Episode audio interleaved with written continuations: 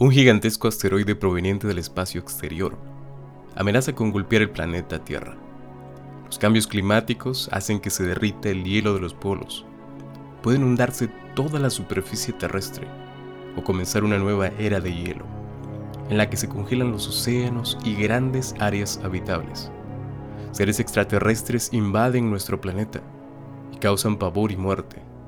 Una plaga incurable transforma a todos los infectados en zombies. Una acción impensada de los gobernantes más poderosos detona centenas de bombas atómicas que arrasan con toda la civilización humana. En todas estas situaciones, se traza un plan para salvar de la destrucción tan solo a un número reducido de personas que recomenzarán la historia humana en medio del caos. Esta es la forma en que la ficción cinematográfica describe el fin del mundo, un escenario de pavor y desesperanza. Sin embargo, el ser humano no logra ver más allá cuando se imagina el futuro. En la Biblia está escrito que el amado Señor Jesucristo se apareció a uno de sus apóstoles y le reveló que el fin del mundo será el comienzo de una nueva historia, en un nuevo ambiente en donde la muerte y la infelicidad ya no existirán más y donde toda lágrima de los ojos será secada. Hay un plan de salvación gratuita y disponible para ti, para todos los que deseen ser salvos de la destrucción final. En este estudio, descubrirás que el Apocalipsis revela a Jesucristo como la esperanza que necesitas para vivir. Que Dios te bendiga. Bienvenidos al curso de Apocalipsis.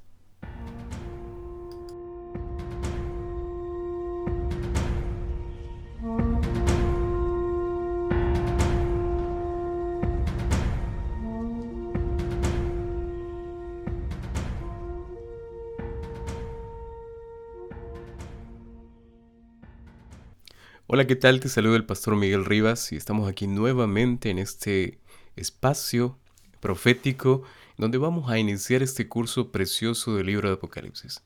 Antes de iniciar el curso de Apocalipsis, estamos muy abiertos y muy dispuestos a responder sus preguntas, sus comentarios y también sus aportes para poder aprender todos juntos aquí de este libro precioso.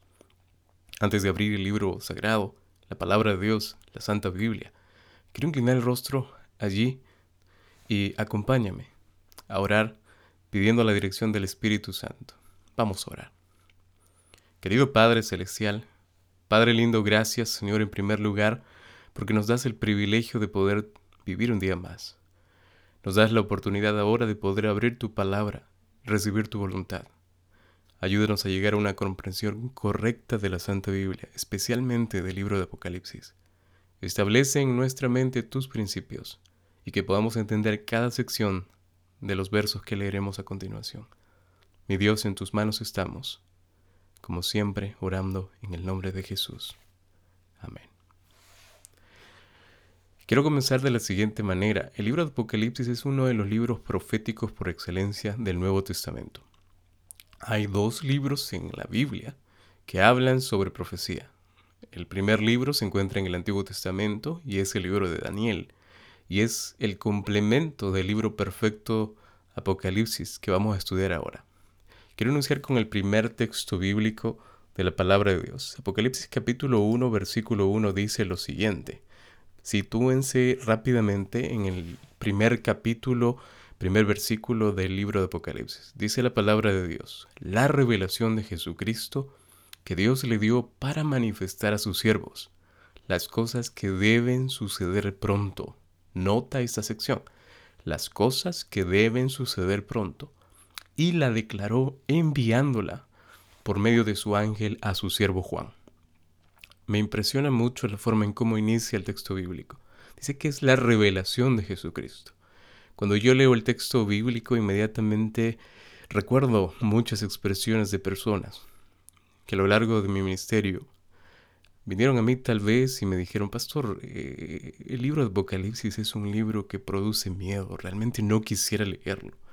A veces hay personas que me obligan a leerlo porque dicen, léelo, si no lo lees, al final te vas a perder, es un libro que nos dice las cosas del futuro. ¿Qué tan cierto es eso, pastor? La revelación de Jesucristo está en el libro de Apocalipsis. No hay otra explicación que le podamos eh, dar al libro de Apocalipsis. Si alguien te pregunta o de repente tú mismo te preguntas, ¿debería leer el libro de Apocalipsis? ¿Es un libro que, que genera temor realmente? Yo creo que no, porque la misma Biblia dice que es la revelación de Jesucristo. Y la palabra de Dios dice que Jesucristo es amor.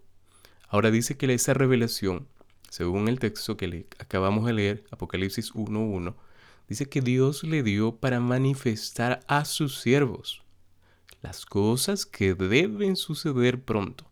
Me llama otra vez la atención cuando la Biblia dice las cosas que deben suceder pronto.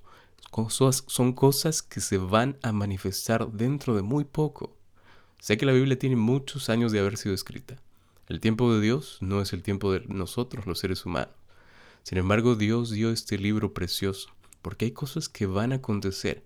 Imagínate que Dios hubiera dicho, no, son cosas que van a acontecer dentro de mucho tiempo después. Dios, cada vez que inspira al escritor bíblico, siempre lo hace con un propósito. En, este, en esta oportunidad, Dios le dijo a Juan que escriba que deben suceder pronto, porque la prontitud es un elemento que, que, que es particular de Dios, para abrirnos la comprensión, para abrir nuestro entendimiento de que hay cosas que van a acontecer dentro de poco. Imagínate, como seres humanos a veces esperamos a última hora hacer las cosas. Pero si algo en nuestra mente, algo delante de nosotros nos dice que hay cosas que deben acontecer pronto, nuestra atención va a estar más enfocada a esa cosa, a esa actividad que va a realizarse muy pronto. Luego el texto bíblico termina diciendo, y la declaró enviándola por medio de su ángel a su siervo Juan. Juan, definitivamente ya anciano, escribiendo desde la isla de Patmos, allá encarcelado, fue eh, desterrado a esa isla. Terminó sus últimos años allí escribiendo el libro de Apocalipsis. La pregunta que muchos me hacen, ¿qué significa la palabra Apocalipsis, pastor? ¿Significa misterio? ¿Significa ah, clave, código?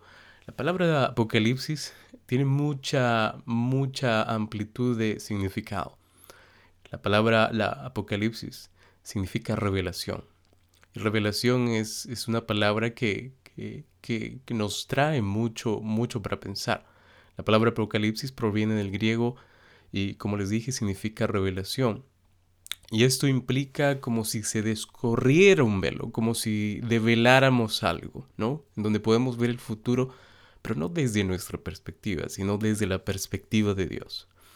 Por ejemplo, en la cultura popular, muchas personas asocian la palabra apocalipsis con catástrofes, con el fin del mundo, pero ese no es el punto central en sí de este libro.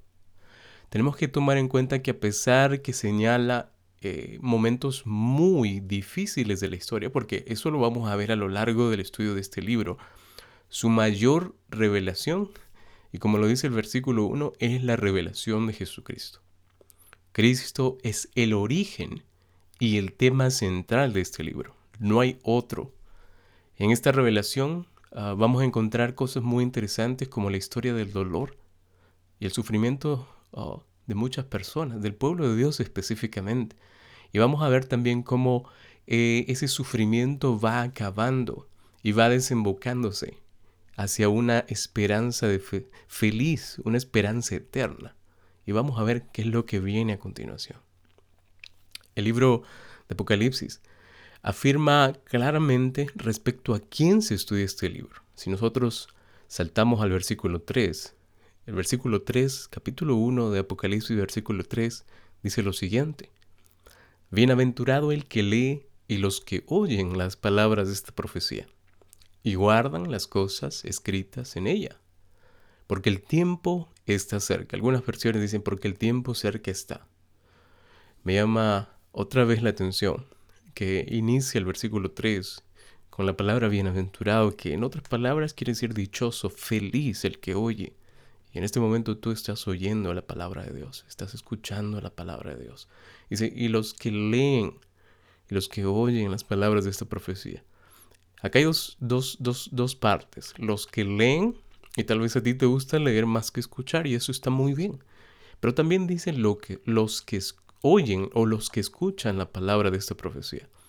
Y además de esos dos, dice, y los que guardan las cosas en ellas escritas. He escuchado muchas veces que, me preguntan, ¿pero qué es guardar, pastor? ¿Debemos guardar la Biblia? yo, yo, guardo mi Biblia, sí, la, guardo bien en, el, librero, en la biblioteca, en un estante, en mi bolsa, en mi cartera. ¿no? no se trata de guardar, de ocultar o de poner en algún lugar específico. La Biblia habla eh, en forma simbólica, dice los que guardan quiere decir los que los que mantienen, los que practican, los que viven, ¿no? La profecía, las cosas escritas en ellas. Y luego dice al final del texto bíblico, porque el tiempo está cerca. Cuando nosotros queridos o amados conocemos el contenido de este libro maravilloso, el libro de Apocalipsis me refiero, y guardamos o practicamos o vivimos según lo que el libro nos dice o nos enseña, guardamos lo que está escrito en él, en otras palabras, es decir, vivimos en función de lo que el libro nos muestra, nosotros podemos tener la plena seguridad de que las promesas de Jesús se van a cumplir en nuestra vida. Porque al entender el libro de Apocalipsis, lo único que hacemos es afirmar, creer, aplicar esa fe que la Biblia nos enseña. ¿no? En toda la Biblia, déjeme decirles algo, Él nos promete un mundo nuevo y eso lo vamos a encontrar desde el Antiguo Testamento hasta el Nuevo Testamento. Un nuevo mundo, libre de todo mal, de todo pecado. Recordemos que si nos vamos al Edén, todo comenzó desde ahí. Al comienzo del Edén todo era perfecto, pero desde el Edén y la caída de nuestros padres, todo cambió. Todo cambió. Si nos vamos a la Biblia nuevamente, el Señor nos promete un mundo, un mundo nuevo, un mundo libre de todo mal. Es un poco difícil imaginar cómo sería un mundo libre de todo mal, sin pecado.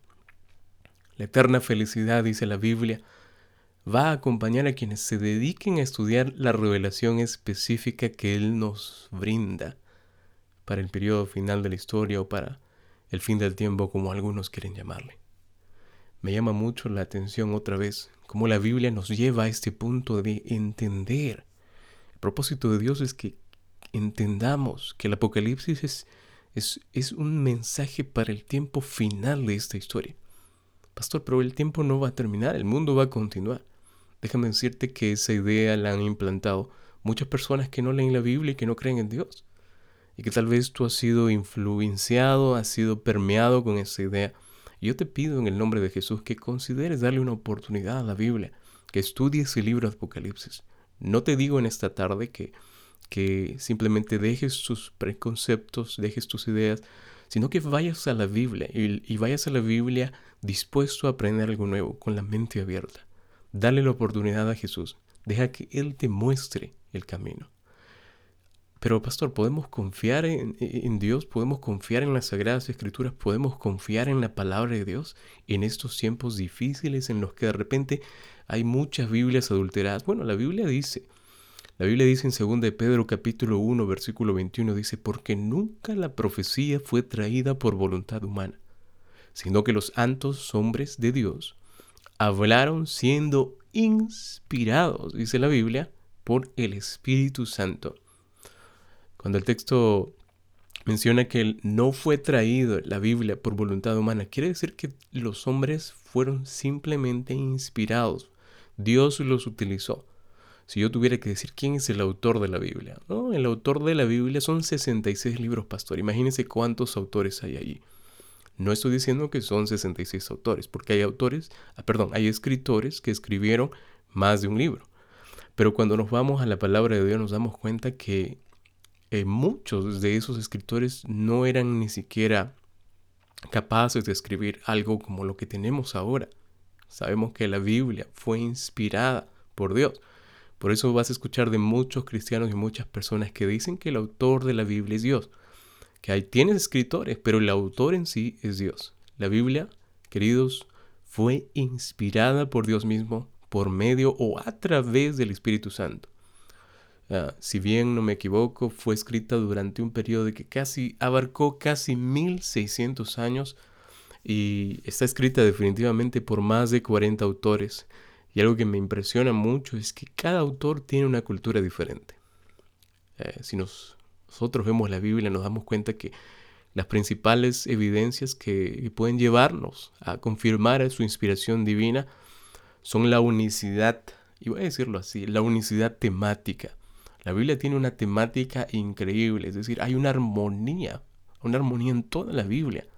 Las profecías cumplidas, miren, miren, las, las profecías cumplidas. La fidelidad histórica, la línea histórica nunca se quebró. La Biblia es tan perfecta y tan armoniosa en toda su unicidad que si nosotros intentamos encontrar algún error allí de historia, de, de, profecías incumplidas o de algo que no encaja, nos vamos a dar cuenta que no hay nada que encontremos. La arqueología comprueba cada día más que la Biblia es un libro maravilloso eh, y, y que mantiene una unicidad temática, como les decía hace un momento. Y algo que, también debemos no dejar pasar es la actualidad de sus enseñanzas. Aunque la Biblia es un libro muy antiguo, aunque la Biblia es un libro que se escribió muchos años atrás, sus enseñanzas aún continúan. Hay muchos padres, hay muchos abuelos, hay muchas familias, hay muchas personas que aún practican las enseñanzas de la Biblia. He visto cómo en muchos gobiernos, antes de elegir a un líder, sea para la política, sea para cualquier tipo de, de organización, a veces los hacen jurar delante de una Biblia. Las enseñanzas de la Biblia son vitales. Las enseñanzas de la Biblia proveen principios, proveen valores. Y la Biblia y las, perdón, y las vidas transformadas por el mensaje de la Biblia son vidas realmente cambiadas, porque la Biblia solo provee mensajes de esperanza. Solo provee mensajes de esperanza, pastor. Entonces tú te preguntarás tal vez, pastor, ¿cuál debe ser nuestra actitud para comprender la Biblia? Una vez me hicieron esta pregunta, ¿cuál debe ser nuestra actitud para comprender la Biblia? Ya confío en la Biblia, ya voy a darle una oportunidad a la Biblia, pero ¿cuál debe ser mi actitud para comprender la Biblia? Especialmente el libro de Apocalipsis que estamos estudiando en este curso. El libro de Apocalipsis es un libro muy particular.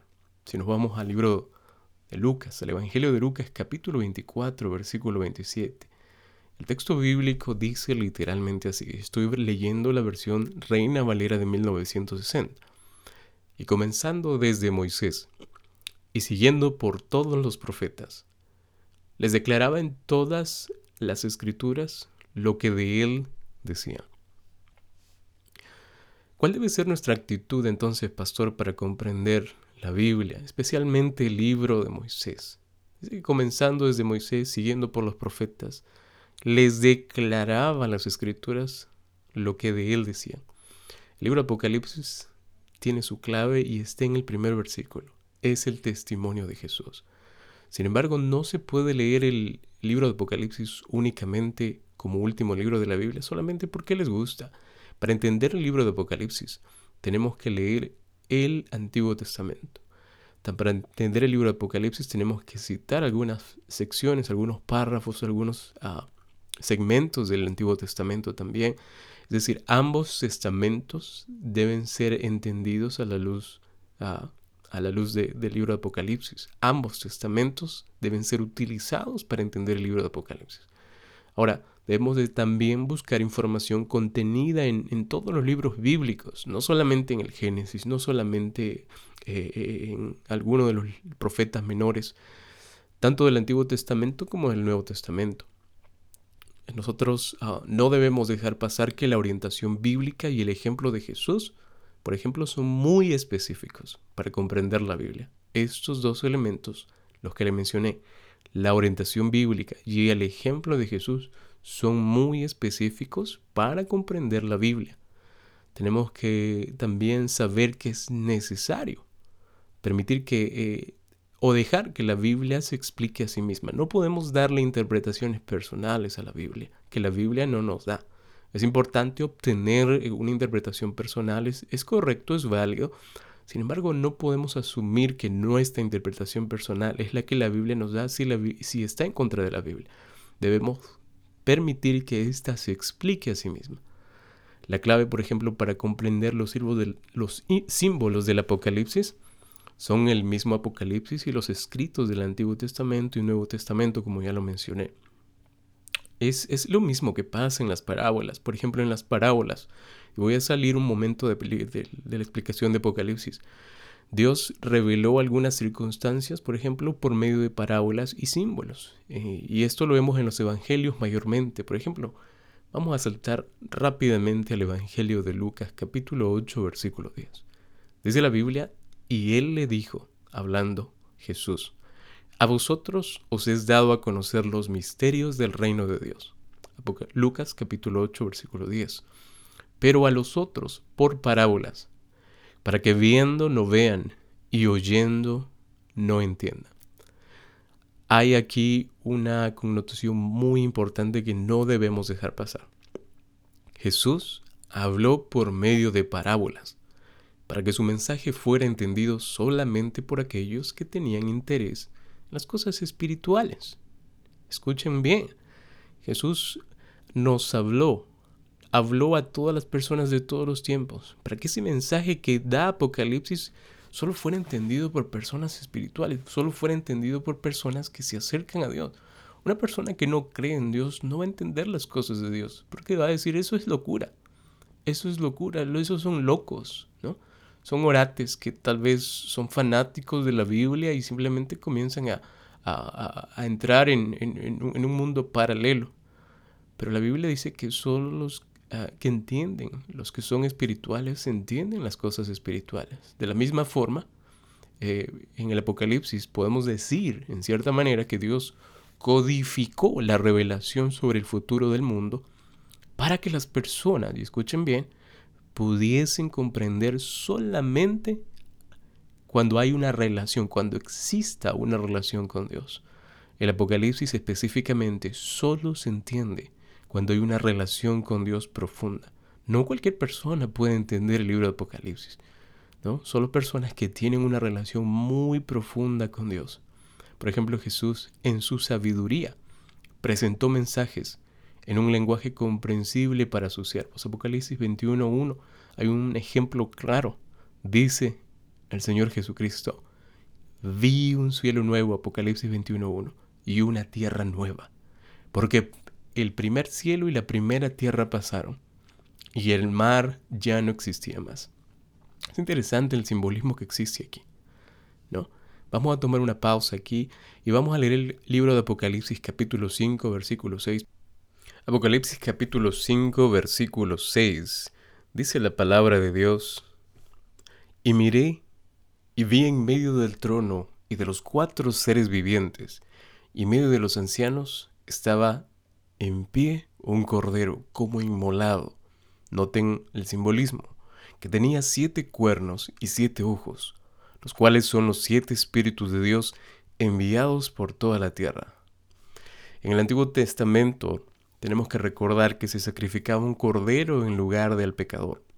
Cada pecador venía ante el sacerdote con su animalito según el grado de pecado que tenían, sea una paloma, sea un, animal más grande, sea un cordero, sea una ofrenda diferente, venía y ofrecía al cordero, especialmente eh, un cordero, y, tiene un simbolismo muy interesante, y ponía sus manos, imponía sus manos sobre el animal, y el mismo pecador era quien le cortaba la garganta al, animal o le quitaba la vida al animal. El sacerdote no, no le quitaba la vida al animal porque eso simbolizaba a una transferencia del pecado. Con eso el pecador tenía que entender el precio alto de quitar, al quitarle la vida al animal, el precio alto que requería el perdón del pecado. Ahora, tenemos que también tomar en cuenta que el Cordero Pascual significaba vida y también liberación.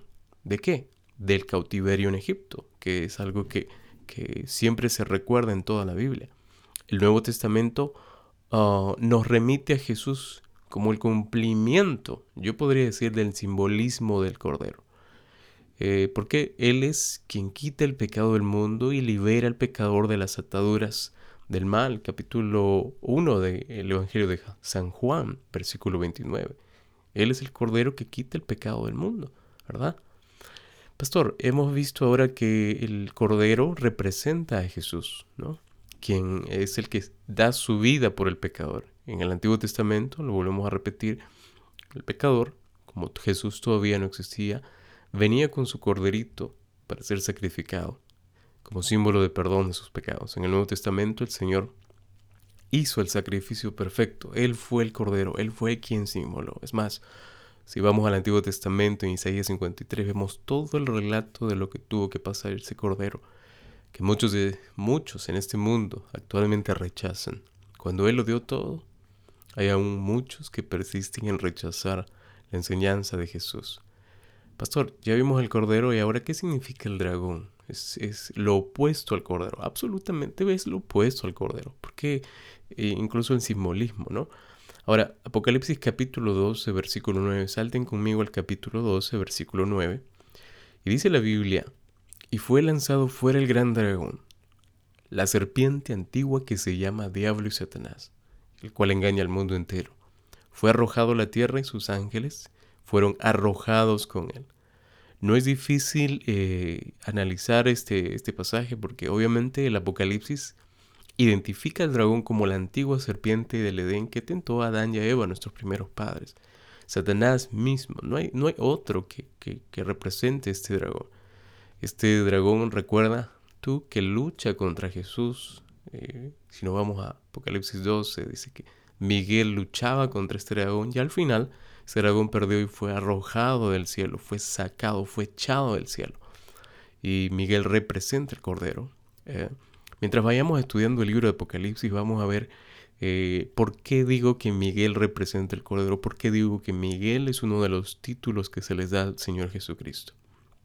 Otro simbolismo que queremos mostrar en este tema de hoy es las aguas, porque si nos vamos a Apocalipsis capítulo 17, versículo 15, Apocalipsis capítulo 17, versículo 15, ahí se menciona la expresión aguas. Y no está hablando de, agua del océano, no está hablando de agua de una cascada, no está hablando de agua de un vaso de agua. Yo les mencioné que todo en, no todo en el libro de Apocalipsis es, es literal. Hay casi la mayor parte del libro Apocalipsis es simbólico, pero tenemos que saber interpretarlo. Vamos a dejar que la misma Biblia nos explique qué representan las aguas. ¿no?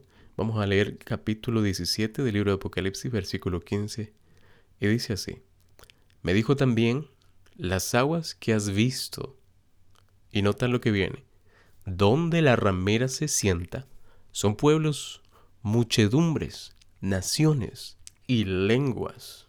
Hmm. El Apocalipsis eh, identifica el término de aguas y lo utiliza simbólicamente para referirse a pueblos, a gente, ¿no? A un grupo de personas, ¿no? La Biblia lo da el significado allí, ¿no? No es tan difícil de encontrar cuando nosotros profundizamos en el estudio bíblico. Hay que tener mucho cuidado en, eh, tomar en cuenta eh, los análisis o los estudios que hagamos sobre el libro de Apocalipsis, porque hay, hay algo que tenemos que tomar en cuenta y yo le llamo advertencias que nos da Dios para cuando interpretamos las profecías. Y, pastor, ¿qué advertencias podemos encontrar entonces? ¿De qué advertencias usted está hablando? Hay algunas advertencias que Dios nos da, especialmente cuando vamos al estudio profético, ¿no? Por ejemplo, uh, quiero darles un texto para, para, para poder entender un poquito más y luego vamos a dar las ideas. Segunda de Pedro capítulo 1 versículo 20, ya lo leímos anteriormente, pero dice, entendiendo primero esto, que ninguna profecía es de la, de la escritura es de interpretación privada. Noten eso. El primer punto que quiero darles es que podemos dar a las profecías el significado que queramos. Hay muchas personas que piensan esto. Yo no estoy asumiendo que es algo correcto, no es un postulado que debamos de seguir. No podemos dar las profecías el significado que queramos porque las profecías se interpretan de una manera muy cuidadosa deben ser interpretadas de una manera muy exegética, muy, muy especial, considerando el lenguaje simbólico y el, lenguaje literal. Segunda idea, tenemos la libertad para eliminar las profecías de los textos con los que discordamos. No, no podemos quitar nada de la palabra de Dios. Si nosotros nos vamos al último capítulo de la Biblia, la Biblia nos advierte que no debemos quitar absolutamente ni siquiera una iota, ni siquiera la letra más pequeñita de, que se encuentre en la Biblia. No tenemos la capacidad de, de, decir esto eh, de la profecía no lo entiendo y lo voy a quitar. No. Nosotros tenemos que tomar todos los detalles en cuenta de las profecías. Lo que debemos, lo que debemos hacer es interpretar las profecías iluminados por el Espíritu Santo y preservar, ojo con eso, preservar la palabra profética sin agregar ni quitar absolutamente nada. ¿no? Está, la profecía está allí para estudiarla. Y si hay algo allí que Dios dejó es porque Dios tiene una intención, Dios quiere manifestarnos algo. Debemos interpretar las profecías iluminados por el Espíritu Santo sin crear interpretaciones personales antojadizas y que muchas veces, que muchas veces están basadas en meras especulaciones, teorías a veces sin fundamento, ¿verdad? ¿Cuál es en realidad, y uh, ya, llegando casi al final del estudio, ¿cuál es la síntesis del mensaje del libro de Apocalipsis, pastor? Porque el libro de Apocalipsis es un libro muy grande, tiene 22 capítulos, tiene mucha información. ¿Cuál es la síntesis? Si usted podría dar una síntesis, un resumen del capítulo ah, del, del libro de Apocalipsis, ¿cuál sería? Yo creo que leamos juntos y vayamos al libro de Apocalipsis porque estamos en este libro estudiándolo. Capítulo 12, versículos 10 y 11, dice la palabra de Dios. Escrito está. Entonces oí una gran voz en el cielo que decía, Ahora ha venido la salvación, el poder y el reino de nuestro Dios, y la autoridad de su Cristo, porque ha sido lanzado fuera el acusador de nuestros hermanos, el que los acusaba delante de nuestro Dios día y noche, y ellos le han vencido por medio de la sangre del Cordero, y de la palabra del testimonio de ellos, y menospreciaron sus vidas hasta la muerte. Yo creo que la síntesis, la síntesis del libro de, Apocalipsis se encuentra en, estos dos versículos. Una síntesis muy personal, por cierto, no es que es la síntesis ya establecida. Les voy a dar tres postulados y me gustaría que tú allí donde te encuentras puedas ir respondiendo para ti mismo cuál encaja más. El primer postulado dice lo siguiente, el bien y el mal existirán para siempre y debemos conformarnos con eso. Yo creo que el mal y el bien existen ahora, pero ambos no existirán para siempre. Lo que existirá para siempre es el bien, porque Dios representa el bien, Jesucristo representa el bien, el Cordero representa el bien, y el bien nunca tendrá ah, caída, nunca ah, va a desaparecer el bien, estará por siempre. Dios es un Dios eterno, Dios es un Dios ah, que no, no acaba, no tiene fin, no tiene inicio ni final. ¿no?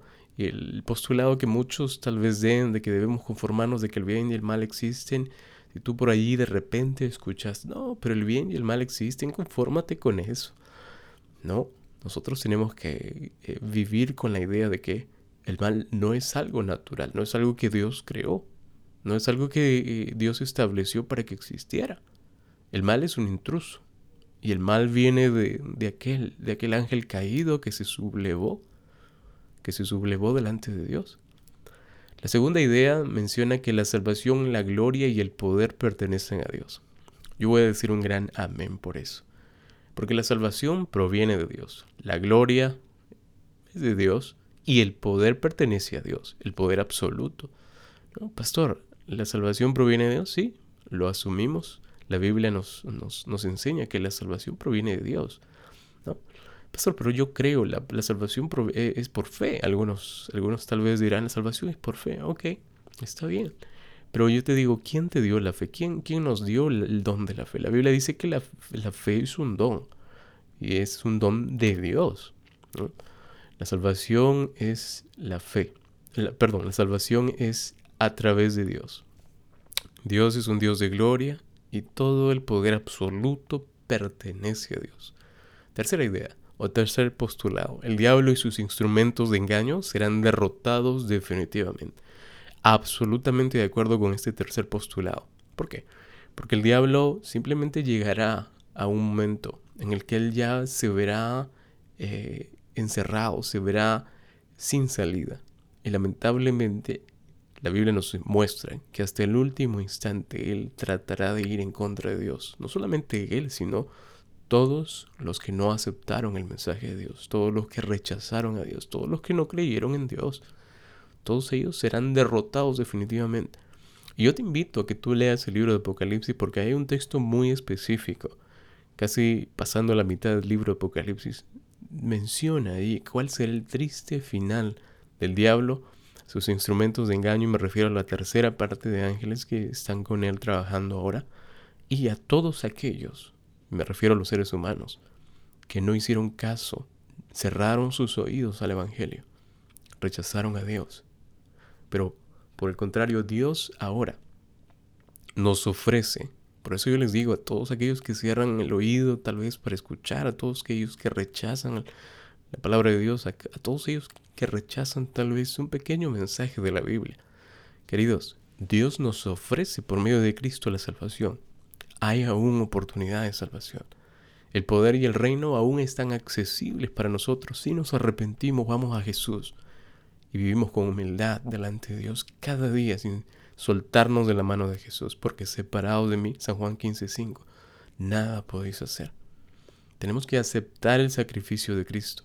Solo así vencemos al acusador y a la muerte y nos ah, volvemos a nos volvemos asequibles a la posibilidad de la salvación. Pastor, ¿Por qué eh, muchas personas piensan que el Apocalipsis es un, es un libro que, que, habla sobre destrucción más, de, más que de esperanza? Yo creo que mucha gente piensa eso porque simplemente no ha leído el libro de Apocalipsis.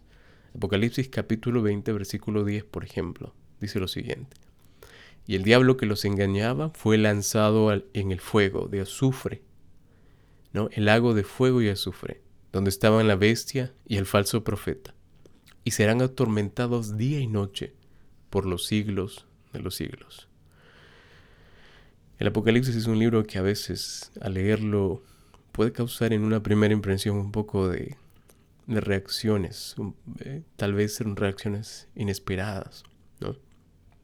Porque la Biblia aparentemente cuando uno lee esos textos saca la conclusión y para personas que no entienden por qué pasa esto, dicen, no, ¿ves? El Apocalipsis es un libro de destrucción, es un libro triste, es un libro que causa desesperanza. Yo no quiero, yo no quiero saber que, que, la bestia, el falso profeta, no sé quiénes son, además, serán destruidos. Y dice que serán atormentados día y noche por los siglos de los siglos en un lago de fuego y azufre. Yo no quiero leer eso cuando voy a la Biblia, yo quiero leer algo diferente, algo que me conforte, algo que me anime, algo que me inspire. Tristemente, queridos, cuando Dios intente purificar este mundo, cuando Dios haga todo nuevo, todas las cosas nuevas, al momento de limpiar este mundo, va a tener que hacer algo con, la maldad, va a tener que hacer algo con aquel ser en quien se originó la maldad. Y son cosas que deben de pasar para que nosotros abramos los ojos, abramos el entendimiento y veamos que todo tiene una consecuencia. El diablo y sus instrumentos de engaño que tanto mal han provocado serán derrotados según el texto bíblico, definitivamente. Esto es, todo, esto es para todos aquellos que piensan que, que a veces lo que uno hace no trae cola, no trae consecuencia. Queridos, todo trae consecuencia. Absolutamente todo. No hay nada debajo del cielo que Dios no sepa. No hay nada debajo del cielo que Dios no se entere que Dios no vea, que Dios no pueda tomar nota de lo que está pasando. Si tú estás en ciertas actividades, tal vez, o estás haciendo o estás practicando algunas cosas que a Dios desagrada de una mejor forma expresada, te, pido, te insto en el nombre de Jesús que pares con eso y que puedas ir a Jesús. El Apocalipsis nos muestra que toda consecuencia, toda actividad que desagrada a Dios, que deshonre a Dios, que no, que, que, viole la ley de Dios, va a tener una consecuencia al final. Pastor, estamos viendo ya el libro de Apocalipsis. Y tal vez tú te preguntarás, ¿cómo, cómo podemos terminar el, el, libro de Apocalipsis? ¿Con qué actitud podemos terminar el libro de Apocalipsis? Yo creo que cuando uno va a un libro y vamos a hablar de otros libros, yo recuerdo que cuando era pequeño mi, mi madre me contaba algunos, me leía algunos libros de la Biblia y me leía otros libros también. Pero algo muy particular que yo rescato es que ella siempre terminaba con una, una promesa que, me alentara, que me animara, que me, alegrara el corazón. que me hiciera sentir la paz que yo tanto necesitaba en ese momento. Porque a veces la historia, eh, historias que eran realmente que me, me llamaban mucho la atención o impresionaban mi mente. Y a veces soñaba como todo niño, como toda persona, ¿no? Si tuviéramos que en esta tarde, si tuviéramos que hoy terminar con una promesa del libro de Apocalipsis, yo cogería el capítulo 22, el versículo 7. Porque esa es una promesa que todos tenemos que tener en cuenta y tenemos que siempre pensar que esta promesa es la que representa el libro de Apocalipsis y por el cual el libro de Apocalipsis se escribió. Dice Apocalipsis 22, versículo 7. He aquí, vengo pronto. ¿Qué dice el texto bíblico? He aquí, vengo pronto, las palabras del Señor Jesucristo. Bienaventurado el que guarda las palabras de la profecía de este libro. Señor Jesús está viniendo, amados, está viniendo. Jesucristo repite otras dos veces más esta expresión al final del libro. Toma en cuenta que la principal promesa de las Sagradas Escrituras, de toda la Escritura en, en realidad y enfáticamente en el Nuevo Testamento, es que Él volverá. Él volverá. Y cuando esto ocurra, la Biblia dice en Apocalipsis 21.4, nota, Apocalipsis 21.4, enjugará Dios toda lágrima de los ojos de ellos, y ya no habrá muerte, ni habrá llanto, ni clamor, ni dolor, porque las primeras cosas pasaron. Qué precioso. Mi corazón se llena de esperanza al escuchar que Dios enjugará toda lágrima en este momento hay muchas personas que sufren en el mundo, que tal vez perdieron a un ser querido, tal vez tú mismo, tú misma, perdiste a alguien que tú querías mucho, ¿no? por el tema del COVID, por otro tema, ¿no? algún accidente, enfermedad, cualquier otra, otra razón. La Biblia dice que cuando venga Dios todo eso ya no, no habrá más. No habrá persona que sufra, ni, ya, ni, ni llore, ni clame, ni, ni exprese dolor. Y no es porque Dios suprime los sentimientos, sino es que Él va a acabar con la muerte. Y, cuando Dios dice esto en su palabra, yo, yo realmente creo, no sé tú, pero yo te insto, te animo a que tú puedas creer en la promesa de Dios. Algo que, que tengo que quiero decirles para terminar. Es que en la Biblia o la Biblia es un libro inspirado por Dios que revela solamente al Señor Jesucristo como el foco de todo el libro. Y el Apocalipsis, este libro que estamos estudiando ahora, es una revelación especial de Jesús. Por eso lo leímos en el primer versículo del libro. ¿Para qué? Para que nosotros entendamos que en estos eh, eh, en este tiempo final nosotros tenemos una esperanza maravillosa. El Apocalipsis es para ser feliz, como dice, bienaventurado, dichoso. Quiero terminar que con un compromiso personal. Si tú sientes que el libro de Apocalipsis puede llevarte a entender más de Jesús en vez de asustarte, repite conmigo allí donde estás. Me comprometo a estudiar el libro de Apocalipsis. Vamos a repetir eso. Me comprometo a estudiar el libro de Apocalipsis. Y además, a guardar lo que está escrito en él a guardar lo que está escrito en él. Esta ha sido la primera lección del libro de Apocalipsis. Aún tenemos muchas lecciones más. El deseo de mi corazón es que puedas continuar el estudio bíblico de este libro. Y que tú no solamente escuches audios, no solamente leas, sino que vayas a la palabra de Dios y tomes el tiempo necesario para prepararte. Porque el Señor Jesús dice, He aquí, vengo pronto vengo muy pronto. Bienaventurado el que guarda, el que practica, el que vive y el que hace caso a las palabras de este libro. Que Dios te bendiga. Vamos a orar. Vamos a orar. Querido Padre Celestial, gracias Señor porque tu palabra nos consuela. Gracias Señor porque tu palabra nos llena de esperanza. Gracias Padre porque sabemos que tú vienes pronto. Aunque no lo merecemos, te pedimos que puedas considerarnos para estar dentro de ese grupo especial que tú tomarás para ti. Queremos, Señor, estar dentro de ese grupo que se salvará. Queremos estar dentro de ese grupo que estará listo y preparado para encontrarse contigo. No queremos estar del otro lado, Señor. Queremos estar de tu lado, porque tú eres el Cordero que dio su vida por nosotros. Ayúdanos a continuar estas lecciones, que cada día de nuestra vida podamos poner y depositar nuestra fe solo en ti. Gracias, Padre, por tanto. En el nombre de Jesús oramos. Amén.